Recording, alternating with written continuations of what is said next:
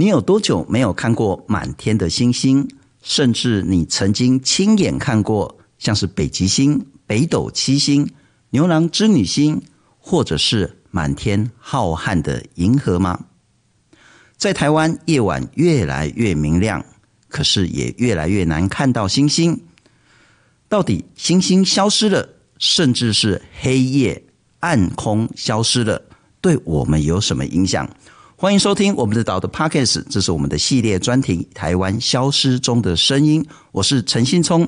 今天呢，我们要欢迎台湾天文界算是非常响当当的传奇人物——台湾推动暗空公园，这是全亚洲第三座暗空公园的推动者。我们要欢迎台北市天文协会的理事长，也是台湾星空守护联盟的创办人刘志安。刘老师，你好。啊，主持人好，大家好，非常谢谢刘老师了哈。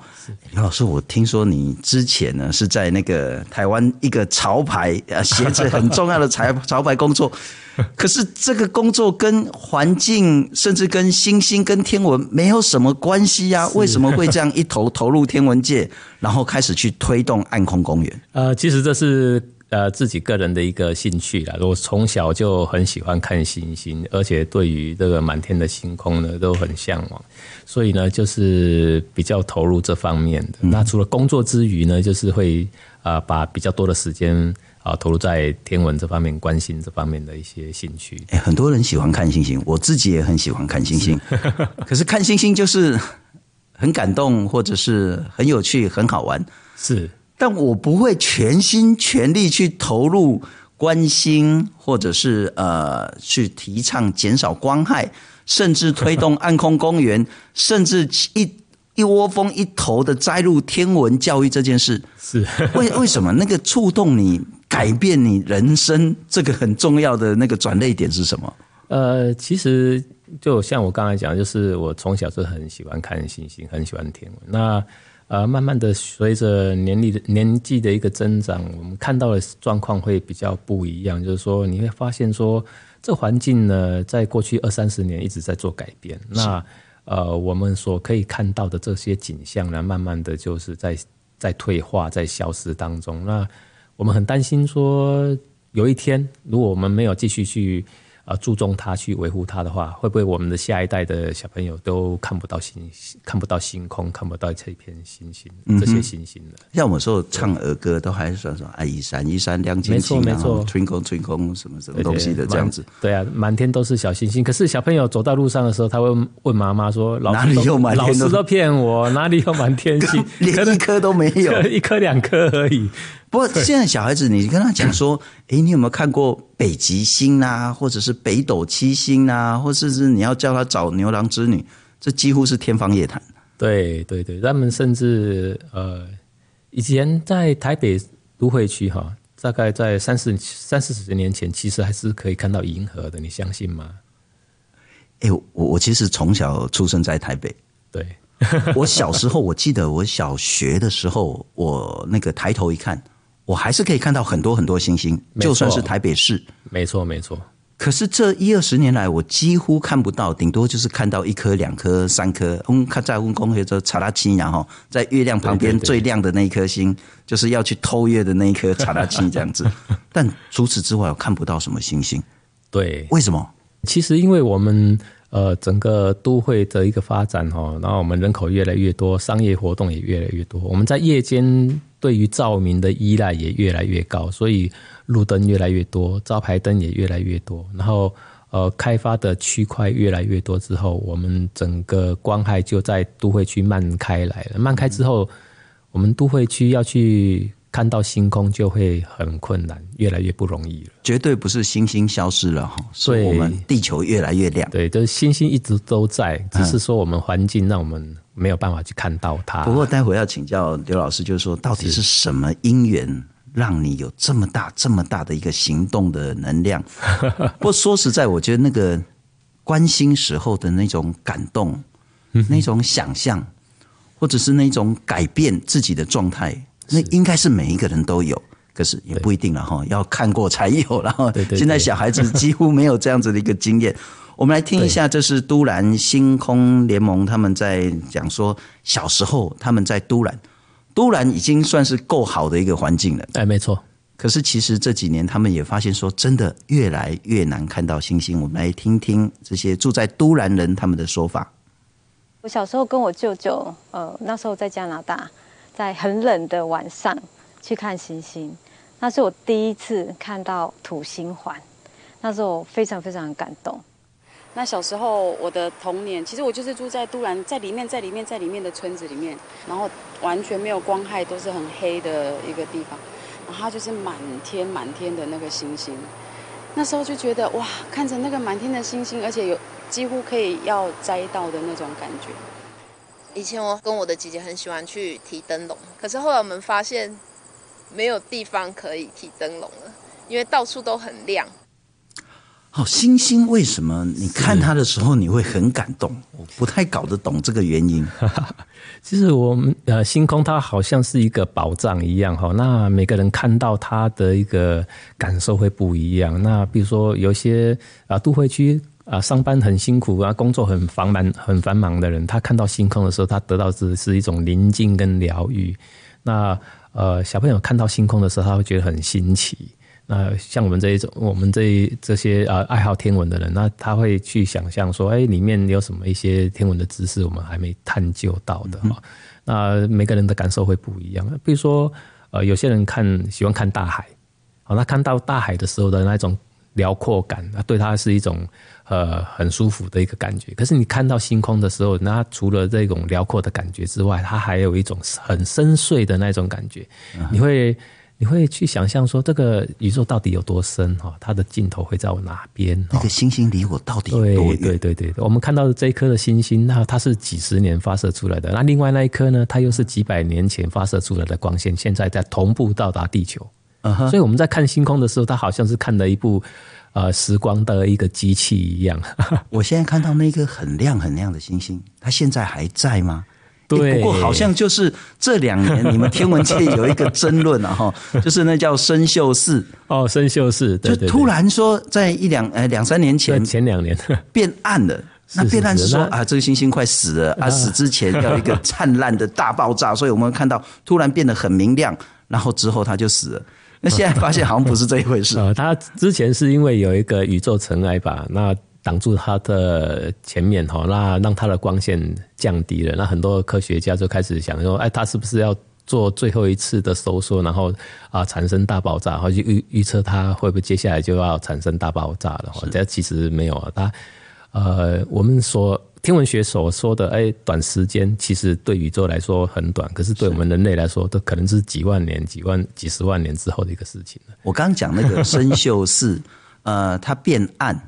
是，它应该是那个距离我们是多少光光年？呃，参宿四距离我们大概是六百多光年，六百多对对光年。然后，如果我们真的万一发现说它突然变得非常非常明亮，就表示六百年前它爆炸了大爆炸。对，哦，那真是一个很有趣的 哈。不过还有一件事情是说，我自己在想。哦，我给他卖弄一下，然后我大学是念中国文学的，是我们那时候都要念那个中国的上古神话。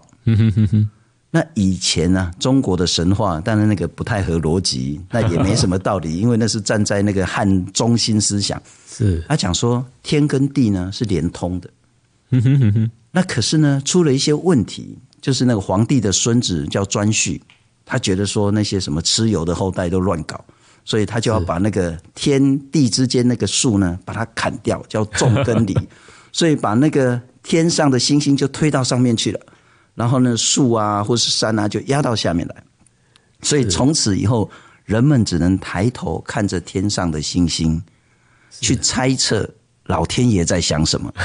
所以之后才会有一大堆像是观星啊、占星啊，然后占星术啦，然后会有什么夜观星象啊，然后看到说，哎，这个参宿是变暗，所以国之将亡这样子。那我们其实跟星星关系很大。我跟一些年轻朋友谈说，没看到星星也没怎么样。我讲，哎，您爸爸妈妈刚好参历去的安太岁，所以太岁就是说每一年呢有一个那个星君呐。就是当值日生，啊，你如果太岁当头坐啊，无灾也有祸这样子，所以你要去拜他。然后我们要拜斗啦，南北斗星君。其实星星跟我们的文化、跟我们的信仰、跟我们的整个生活是息息相关。对，它跟我们人类的一个文明的发展也是有有一些关系啊。因为我们人类从呃演过去呃几千几万年的一个演化的过程当中，我们从呃，慢慢去了解这个环境，一直到哎，可以思考这些科学的问题。这个种种的一些变化，其实是循序渐进慢慢过来的。那早期的人类，他可能需要耕作的时候，他会去观天象，说：“哎，这个时节啊，太阳下去之后，我看到哪一颗星上来了啊？这个时节哦，我要去种植什么？那我去捕捕鱼呢，要去捕什么？哦，这些都是跟我们生活息息相关。那慢慢的。”呃，有一些艺术啊，有一些文化，有一些文明的发展，那它星空的这些神话啦，慢慢就文融入到我们的文化里面。是，然后呢，接着就是，哎，我们开始思索说，我们人类在这个宇宙当中，它到底是占了什么样的一个地位？啊，宇宙是从何而来？它未来会往哪边去发展？嗯、这些就是科学文明的一些一些那个思想。嗯、然后呢，慢慢我们去了解这个宇宙，然后去探究这个科学，然后。带着我们一起发展到现在的人类的一个文明。没错，就信仰的部分，我刚刚讲那一个神话叫做绝地天童。嗯哼嗯哼。那其实呢，我因为我做道教研究的嘛，哈，那个道士里面呢、啊，他都要穿很大的袖子，然后里面再比一些手诀，这叫袖里乾坤。哦。然后呢，他要帮你处理一些问题的时候，他要步罡踏斗，就是踩着那个北斗七星，一步一步才能到天庭这样子。对，对对。然后每一个人。他在天上呢，就会有对应一颗星星，所以这要拜斗。那所以就信仰来讲说，到底哪一颗星星跟我有关系？但是就科学来讲，或是天文来讲，你就会想说，那究竟满天的星斗，那跟我之间的距离，那它如果发生什么变化？星星也会移动，会旋转，这样子，到底那个天文的意义是什么？但我想问的是说，我们现在如果看不到星星，大家想说啊，看不到就看不到了。可是问题是，如果看不到星星，我们损失了什么东西？呃，我们常常说，呃，星空就好像是一个孩子的一个梦想的画布哈。那你给小朋友一张白白色的图画纸，然后给他一一盒彩色的彩色笔。哦，他会拿起来，就是去画他想象的一些东西。那这个星空的一个梦想的画布，就是说小朋友在望向星空的时候，他会去想，发想很多的一些奇奇怪怪的一些想法出来。哦，他会想，哎，我未来会不会变成是太空人啊？我未来会不会是到哪一颗星去旅游啊？是哦，那呃，我会不会就是当成你的宇宙主宰，或者是说我我以后要怎么样？我以后要怎么样？他会一一直有很多很多的想象会在这里面去产生出来。是。那呃，这些都是我们小朋友在发展心智、发展他的一个思考能力的时候所产生的一些梦想啊，哦，在这里面去去产生出来。那呃，如果说你小朋友没有办法去看到星空的话，他就是会失去这些机会。然后是呃，现在小朋友都是拿低头拿着手机 看抖音，对对。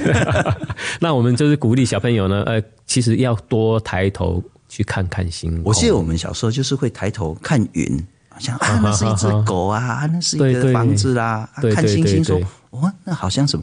不过我是不是很佩服了哈？就是说，呃，以前的老祖先们，不管是东方或西方，那个想象力真的很丰富。对对对，你看到这个三颗排在一起，就说那是腰带，然后连一连，就说这是一个猎人，然后旁边一只狗，后面一只什么东西的了。对对对对。不过这其实是很有趣。我们把天跟我们的想象，然后跟我们的需求是结合在一起，然后创造了一个浩瀚的一个天空出来。不过这一部分其实我们可能不知道，但是在经过天文教育的努力下，像是清境国小，他们就有几个小孩子 在你的严刑逼供下，他们可以讲说到底如何去认识北极星。当你航行在海上的时候，如何可以找到人生的方向？我们来听听，这是清境国小 卢以忠跟蔡婉倩他们在讲说，他为什么这么喜欢，要如何去认识星空。这一颗是天狼星，也也是大权座的胸部，然后这这颗是猎户座最亮的一颗，生锈四。然后这然后这颗是南河山，将这三颗连在一起就是东西大三角了。然后这个是先后座，把它旁边这两边延长交接的地方加这边，这样延长五倍，这边就是北极星了。我最喜欢天空中的北极星，因为北极星可以指引我们的方向，让我们不会迷路。我是没有播完，其实蔡永健第一个那个小女生超可爱，第二个其实她超厉害，她还会比说什么仙女座什么什么的在哪里这样子。对对，对。我为什么谈清境国小？是因为刘老师您就在清境以及它旁边这个合欢山，推动台湾第一个、亚洲第三个暗空公园。是。什么叫暗空公园？整个山都是暗的。对。暗空公园它一个理念呢，其实它就是划设出一个星空保护区。那以前我们会谈说，啊，这边是沼泽啊，这边是水源保护区啊，这边是那个啊，什么样的一个保护区？对对对对对。那我们是把星空划设下来，当成是一个保护区。那为什么星空需要保护？就是因为光害的问题。那我们把它的光害降低、减少之后，让它恢复。原本应该有的一个星空灿烂的一个环境呢，那就把这个地方变成是一个星空保护区。那我们合欢山暗空公园这边呢，它是我们台湾第一个呃官方它去推动的星空保护区。然后我们把这个园区里面的所有室外灯光，通通做去做管控跟做改善之后，让它符合呃国际暗空协会的要求之后呢，那去申请。让它变成是台湾的第一座国际暗空公园。可是，对，啊、呃，听起来很好，但是我想象就是这样推动要执行应该很困难。合欢山或是清境是台湾非常重要的观光景点。是合欢山虽然是百越了哈，但是车子你一下车你就是爬到百越了。对对，对，所以车流量应该很大。就连晚上的时候，应该还是很多人想要开车上山。没错，更多人想要去清静的民宿住一晚。不过，当然还是要重视水保 跟那个环境的问题了。对对对对对，你如何能够大量减少，甚至是禁止车辆上山？你又如何能够说服那么多的民宿业者，晚上七八点以后越来越暗，越来越暗？爱从龙边做行李啊！啊，其实有很多对于那个。光害防治有一些误解哈，就是呃，很多人会认为说，我们提倡光害防治呢，就是要把灯都关掉啊。其实不然，我们只是让灯符合它的一个照明要求，然后不要去影响到环境，影响到星空，就是把它会影响、会去影响到星空的部分呢，我们把它做一些控制，譬如说加灯罩啦。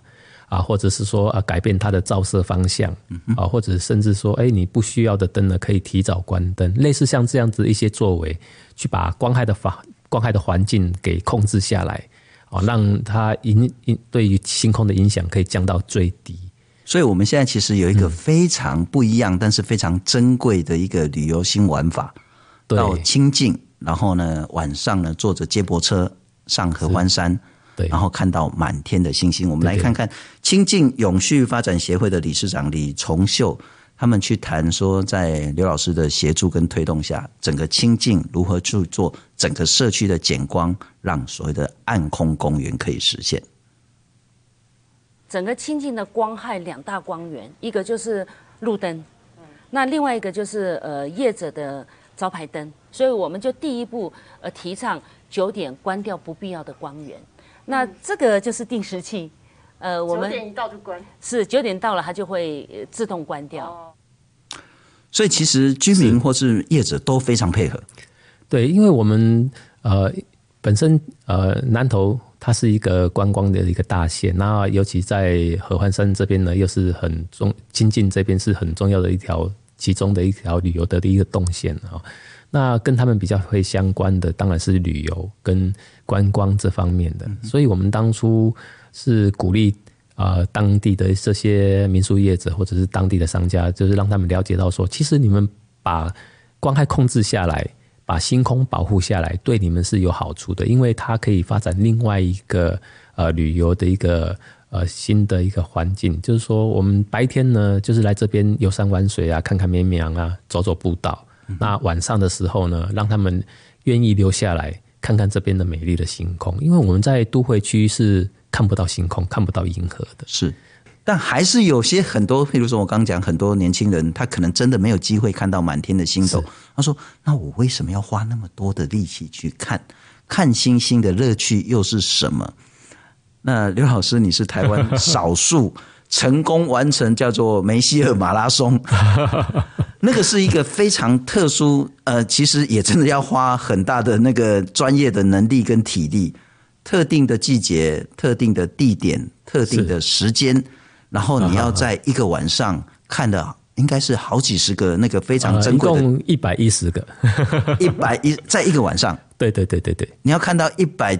一十个天体，哎，对，梅西尔的一个天体，那那个乐趣到底是什么？就是呃，在一夜当中把这一百一十个，呃，我们凭借自己的能力哈，去操作望远镜，然后把它找出来。嗯哼，哎，这是很有趣的事情，因为呃，现在的望远镜其实很厉害啦，你要看哪一颗星，你只要呃设定好啊，你你按一下按钮，它就会指过去。可是那个已经没有什么乐趣了，就是按按钮而已。可是你如果可以。操作你的望远镜去找到这些星体的话，其实那个乐趣是很很好玩的，而且那很困难，对不对？你必须要有非常足够丰富的知识。对对，我们要对它在星空里面的哪一个星座的哪一个呃哪一颗星的附近可以去找到它、嗯、啊，这个你要去了解它，因为我们在呃我们我们刚刚讲的是你不能用电动的一些设备，你只能用手去操作它，是，所以你要用自己的能力，自己的。呃，对星空的了解，去把它找出来。嗯哼，那个那个也真的是无底深渊。然后你一头投进去之后，大概也很难自拔。对对对，不过还有一个很重要的是说，我们也许可以趁着看星星越来越困难，嗯、越来越需要花更多的力气才看得到的这件事，对，我们可以开始来思考光线跟我们的关系是什么。没有错，我我觉得到目前为止，应该台湾还是很多人的主流价值是说月亮。越好是越安全，是越进步越开发越文明。对对，其实呃，我们很多国人都会认为说，哎，亮越亮越好啊，越亮越安全。然后呃，喜欢这种夜间的一些呃色彩缤纷的这些灯光的一些照明。可是呃，其实以以安全性来讲哈，其实亮跟安全是有相关性，可是它并非是绝对性的。是呃，比如说我们白天有一颗太阳那么大。哦，它还是会有一些意外啊，会有一些事情发生。嗯、那难道我们要两颗太阳吗？所以我们地球转到另外一边的时候，它还是太阳照射。啊、然后夕阳那个直射，哦，那个晕眩，那个很严重。对对对对，所以亮跟安全是有相关性的，可是它并非绝对性的。看以先进国家来说，比如说像欧美啊，像日本，嗯、他们已经在呃反思说对于光害这方面的一些这些要求。那他们。呃，其实路灯的密度并没有我们台湾那么密度那么高，那他们是怎么去做到所谓的安全的？所以他们在这些灯光的方面，他们呃慢慢去去改善他们的一个光的环境。比如说，我们路灯啊，路灯要啊水平往下照，照在路上就好，而不是去而不要去影响到附近的一些环境哦。那有一些，比如说像是呃一些招牌灯啊，哈，或者是一些。LED 的电视墙那一类的，对，它像 LED 的电视墙，它白天的时候为了让我们去看到它，所以它用的是很高亮度的 LED 的灯珠去做它的亮亮暗的一个变化，去演示它的内容。可是到晚上的时候，天光不见了，然后它并没有把亮度降低，那这样它就会变得很刺眼。是，那这么刺眼，我怎么会去看你呢？我避之唯恐不及了，所以我们很多要去改改变我们的一个思考方向，是说，呃，比如说像 LED 这样子的话，晚上是不是要有夜间模式？是，哦，让它的灯光柔和一点，我才会去看你的呃这个荧幕里面所演示的这些广告的内容，或者是它你你要传达给我的一些讯息嘛。嗯，那呃，我们也应该呃，像我们在很多人在。看路灯的时候，呃，比如说一些里长或者是一些乡公所，他们在采购路灯的时候，他们说：“哎，哎，我用一样的电，可是我的比较亮啊啊什么哦，一样的电用比较亮的，那我当然买比较亮的。可是我们这样子的话，它它就越点越亮。我们现在选择不是说越省电越好，而是说越亮越好。对对对，他说我一样的用一样的电，那我我的这亮度比较亮嘛，所以你会采购我的。可是我们。如果反过来想说，我们只要这样子的照明的亮度就够了。所以一个城市的发展呢，当然是从黑夜，然后呢越来越亮，越来越亮。那个时候的价值觉得说越亮越好。对。但现在台湾其实慢慢应该要思考，现在也很多进步的城市是开始在执行说暗一点，够亮就好。有一个很重要的观念是说，我们把光线留在地面，把黑暗还给天空，这样子。是，来听听，这是都兰他们自己说如何在都兰去执行这种星空的守护。大家听到暗空这件事情，大家就会有点害怕，就觉得是不是整个都要变得很黑暗这样？那它就是一个最好的证明，它已经加了一个盖子了。它其实是我们有请相公所来调整过的，所以你看它还是这么亮。意思就是说，它只是把上面的光源挡掉，然后把这个光源留给地面。我们要照的地方亮就好了，没有错，没有错。天空你不需要照嘛，你把那个星星还给大家。对啊，星星还给大家，还有一个，我们也许可以找到跟大自然之间相处的那个和谐的那种感觉。我们也来听听，这是在都兰一个很重要的木雕艺术家叫 Sigi Sufin，就是那西剧苏菲。他讲到说，以前撒网，你靠着星光、月光，你就可以抓到很多鱼。现在呢，那个节奏呢，可能消失了。我们来听一下。过去我们在撒网，只要靠星光就可以走，走很远。然后我我我就知道我的位置在哪里，只要围围绕着这星光，我就可以可以做很多的事情。可是你一盏路灯在那边照着，什么事情都没办法做。可是如果没有那道路灯的话，整个是。很和谐，所以刘老师，其实你推动那个暗空或者是那个看星，某种程度它其实只是一个象征，只是一个指标而已。对对对对，因为我们是我们会希望说把合欢山变成我们台湾的一个呃暗空公园，它是一个示范的一个案例哈，让大家知道说，其实，在这样子一个环境之下，我们把光害控制下来，然后把星空展现出来的时候啊，它。对我们所带来的一些帮助、一些好处，那让我们开始去反思：说我们需不需要这么多、这么明亮的这些灯？那我们怎么去呃让这个光的环境跟我们是一个和谐的，然后不要去影响到呃其他环境的？其实我们呃我们刚刚有提到说，呃我们我们应该说，像星空，我们不是因为要去看星星而去控制光害，而是说我们把光害。做好之后呢，啊，那星空给你是一个最好的回报。那这个星空它是一个环境的指标，就好像是呃萤火虫，它也是一个自然生态的一个指标一样哈。是。那呃，你光环境控制好，你可以看到满天的星星。那你呃在呃好的环境之下，萤火虫它才会这在这边出现，才会在这边定居。是类似像这样子一个概念。萤火虫消失，就表示环境受到很大的冲击的。对。星星不见了，也表示说我们的光害越来越严重。对对，对，而光害严重不是只有星星不见，对，可能晚上很多很多声音，很多很多生态都跟着不见了。对，事实上，光害除了对人体有影响，对天空有影响，是对农作物也有影响，是对生态，对一些夜行性的动物，那个冲击影响更大。我不晓得大家有印象，我其实有一次在内湖，就在公司这边，我晚上很晚，大概十一点多要回去的时候，我听到呜。呜，哦，诶，这下面瞎了哈。事实上，那那要有一个比较好的环境，才可能听到这个声音。我们来听听黑冠麻鹭的声音。嗯嗯嗯嗯，这是黑冠麻鹭。是。那我以前小时候，其实，在台北市也听得到，就很像那，很像蚱蜢、蟋蟀那种东西。其实它叫螽斯啊。对，呃，这个叫纺织娘，这个声音我们其实现在也很少听到了。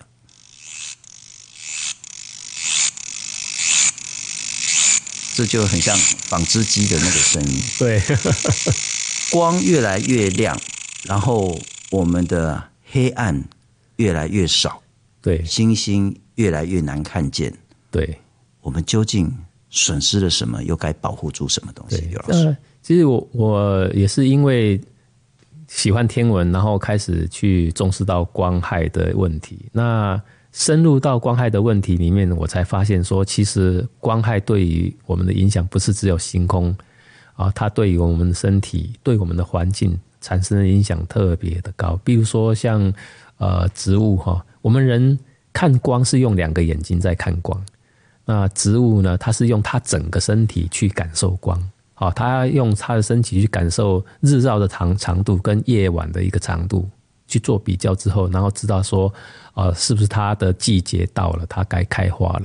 那你如果说灯光一直照它的话，它就傻了。白天照太阳，晚上照照路灯啊，它就傻。哎，对的，那植物都不用休息了，然后它就一直产生光合作用，然后它会把它所吸收到的所养所有养分呢，去呃行光合作用，去长到叶子里面去了。哦，那比如说农作物的话，哦，一些稻米啦、玉米啦这些，哦，它把它的养分通通都长到叶子里面去了，嗯、所以它稻米的稻谷呢就营养不良，包包啊呢，然后呢。那个玉米呢？那玉米穗啊，就就长得就不健康啊，就没有，就吃起来就没有味道，或者说长得就坏掉，卖相就很不好哦。这些都是对于我们农作物的一些影响。嗯、那呃，生态环境那影响也是很大哈。比如说那些昆虫，它会绕着光线哦，在那一直飞哦。那呃，飞累了就会掉下来死掉，或者是啊、呃，有一些鸟呢，它就守在。路灯的旁边啊，有虫来，它就很一眼看到就马上飞过来吃。那昆虫受到光害的影响呢，它的族群啊，它的物种都越来越稀少。是哦，它稀少之后，它会危及到，因为整个生态环境、食物链的一个关系哈。你虫子少了，鸟类呢就没有东西吃。那鸟呢，它的幼鸟就育雏的时候呢，就会呃不健康，或者是说它长不长不好，甚至说就。呃，整个鸟类的族群也会受到影响，所以牵一发而动全身。哈，我们整个生态环境、整个食物链都受到光的影响呢。它是影响其实是蛮大的，只是我们国内目前还没有一个单位去，或者是一个学者啊，去注重这方面，去特别去研究这方面，这是值得我们去去思考的。像我们的农委会，应该也要去投注一些。经费去研去研究说，呃，我们的光的环境对于我们台湾整个农业的影响，让它的农业的损失造成了多大？我们常常会说啊，一个台风来了啦，一个大水啦，一个大雨哈来之后呢，呃，把我们的农作物啦、我们的菜呀产生了多大的影响？可是，呃，光它因为它是常年一直路灯一直开在那一边的，尤其是现在很多在乡间的道路都加了路灯，嗯哼。啊，慢慢的这些问题都产生出来，所以你如果有注意的话，哈，你到一些乡间的小路，你会发现说有一些路灯它会被遮盖，是哦，被加盖子。那为什么会加盖子？都是因为它影响到附近的农作物了。我们甚至在高速公路都可以看到这样这类型的路灯，有一些路灯，高速公路上面的路灯旁边都有加盖子。那你看到这种灯的时候，你就知道说，哦，这些路灯的下方，嗯它就是有农作物。嗯、是是是。不过我们现在真的要重新思考，是光线跟人类、跟生态、跟环境之间的关系，真的不叫越亮越好了哈。对，适度的明亮就够好。对对对。不过看星星这件事还是一个非常重要的，因为看过星星的人就觉得说，真的不应该让星星消失。是人跟宇宙，人跟天。人跟自然那种关系，如果能够恢复连接、恢复想象，那是无比的美好。非常谢谢刘老师。如果你喜欢今天的节目，也请你关注、分享、订阅这样的一个频道。谢谢刘老师，谢谢谢谢大家。